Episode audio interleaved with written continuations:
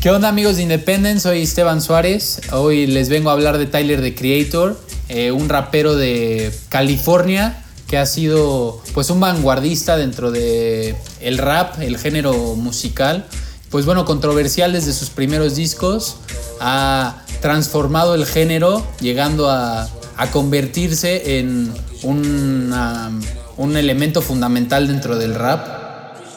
Yo también la verdad no tenía idea de este güey. Desde el verano pasado que sacó lo de, lo de Igor fue que lo empecé a seguir un poquito porque me encantó la idea que más allá de ser un disco musical, o sea, lo que tenía este güey es que tenía como una narrativa en todas las rolitas estaban conectadas. Tyler the Creator es un güey de California que pues con otros amigos en los que está Frank Ocean crearon este grupo que se llamaba Odd Future que nada más se dedicaba como a escribir rolitas pero de una forma muy pues muy casual.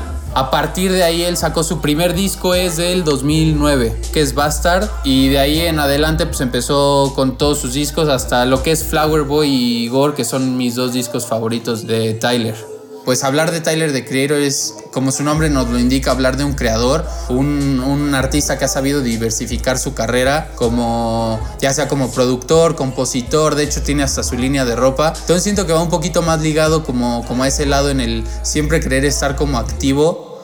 La primera canción que escuché es Earthquake que viene en Igor, su último álbum, que pues se volvió el número uno en Billboard, creo que como por 20 semanas, una cosa así. Pero lo que más me gustó es la forma en la que él ha sabido como romper un poquito con los paradigmas de la sexualidad que se tenían y hablarlo desde una perspectiva sin tabús y muy natural. Siento que es algo que también hace un poco Frank Ocean. Frank Ocean obviamente un poco más como desde la incógnita. Tyler the Creator pues sí esté siendo muy mediático y a partir de esto me gustó que el disco era una forma de él de expresar su, salida del closet, por decirlo de alguna forma. O sea, bueno, no es que sea gay, que se defina a sí mismo gay. De hecho, hay una entrevista en YouTube que le estaba viendo hace ratito, en la que él dice que, no hay necesidad de, por qué presentarse como gay. O sea, no, no es una etiqueta que tú te debes de, de, poner. Si le gusta besar a un hombre es muy su pedo. Si le gusta estar con una mujer es también muy... Ya sabes, o sea, como que él siente que la gente como que se fija en ese tipo de detalles cuando pues, lo que verdaderamente importa es el arte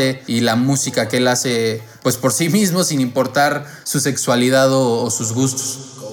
Después, un poquito más investigando, me encontré que en Flower Boy había como iniciado este proceso, porque lo que pasaba con, con Tyler the Creator es que al principio de su obra sus letras eran muy homofóbicas y misóginas. Es en el disco Goblin donde Tyler y Frank Ocean colaboran juntos en la canción de She. O sea, que habla de, desde una perspectiva muy machista para que años después los dos artistas terminen saliendo del, del closet y se conviertan en, en íconos. Es bastante interesante cómo se rompe con ese esquema y ese paradigma que se tenía. Sobre todo el rap era considerado para, para alguien muy alguien macho y alguien completamente masculino. Entonces este como cambio de los primeros tres discos a lo que viene a ser Flower Boy es completamente distinto y ese como reconstruirse y reinventarse que es algo que pasa en cada uno de sus discos fue lo que más me llamó la atención cuando, cuando lo empecé a investigar y escuchar un poquito más. Bueno, él no estudió, o sea, de hecho es de este, este tipo de personas que está completamente en desacuerdo con tener que pagar por adquirir conocimiento. Y lo de su papá es un papá ausente, donde pues él se crió con su mamá y pues sobre todo en las calles de, Los Ángeles. Bueno, él habla mucho de, de su como juventud en una bicicleta, eh, aprender a el piano él solo a los 14 años y a los 17 que es cuando saca su primer mixtape como agarrarle la onda a esto de YouTube y todas las plataformas digitales para empezarse a pues él solito a, a promocionar y a llegar a ser lo que ha sido hoy. Porque pues al final del, del día es, es un güey que ha sabido como lidiar sin intermediarios. Entonces todo lo que él crea, él se encarga del proceso para llevarlo desde la composición hasta la publicación de, de sus obras.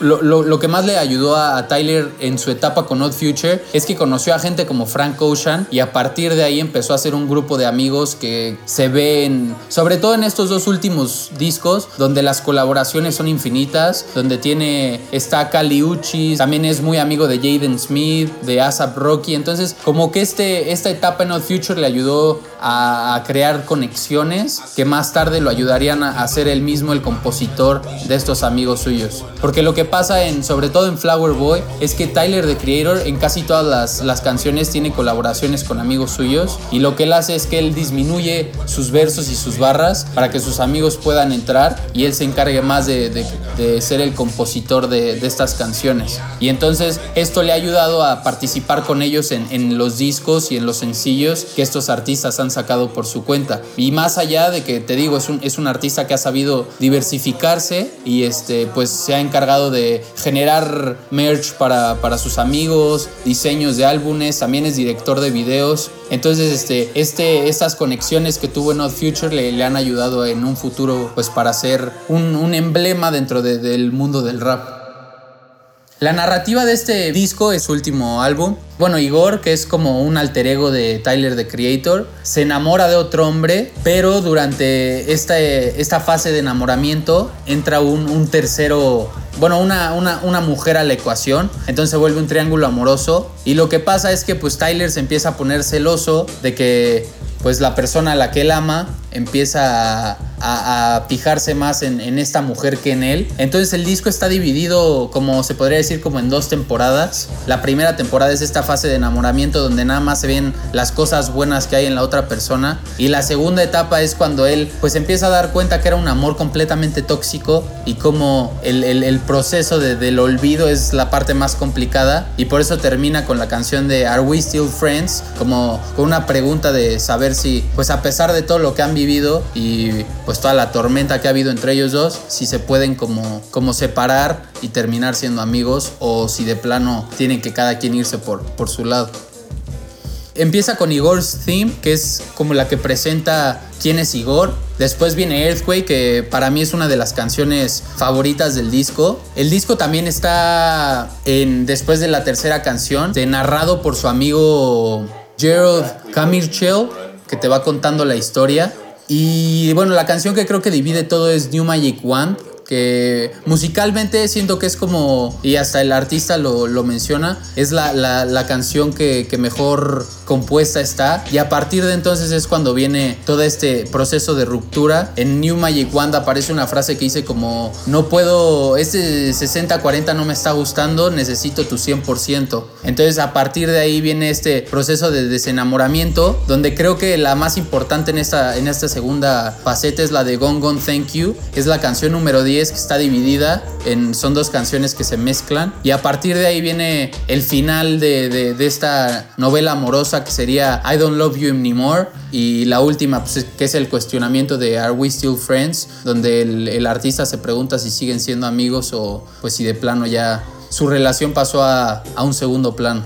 Lo produjo él, como dije, él se ha encargado de quitar a todos los intermediarios que había y él se, encarga de todo el proceso creativo, de la composición, de la música y pues él, o sea, es su obra en un 100%. Hasta es director de, de los videos.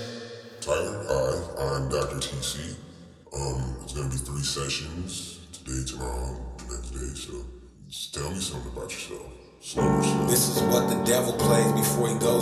Desde Bastard tiene a Doctor TC, que es como su psicólogo, como un alter ego de Tyler the Creator. De hecho, el, álbum empieza con, esta es la primera de tres sesiones, eh, hablando su alter ego Bastard. Después en Junkers tiene otro que se llama Wolf Haley. Y pues a partir de ahí siento que es como una táctica que Tyler usa de cierto modo, no para conectar sus discos, pero siento que sí como para contar su historia de manera personal a partir de un tercero. Entonces siento que es algo que pasa sobre todo en Flower Boy, donde él se presenta como una persona que sale del closet, pero la audiencia y los escuchas no saben a ciencia cierta si sí es él, si es su alter ego, si es un poco de los dos. Igual en Igor es les digo, la historia de, de, Igor y este triángulo amoroso, donde pues la gente como que queda esta incógnita de saber si es él, si es un alter ego y es nada más una, una forma que tiene él para, para contar su historia y unir de cierto modo todos sus, sus discos.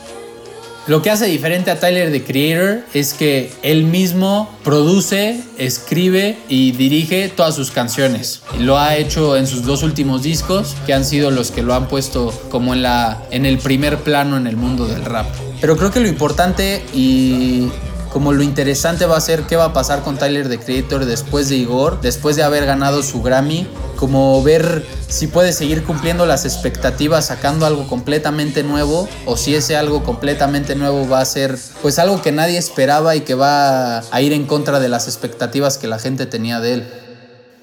Pues bueno, hasta aquí llega esta sesión de Independence donde espero la, hayan disfrutado tanto como yo. Y bueno, si les gustó el programa, no olviden de suscribirse, tocar la campanita y bueno, compartirlo con, con todos sus amigos. Esperamos les haya gustado.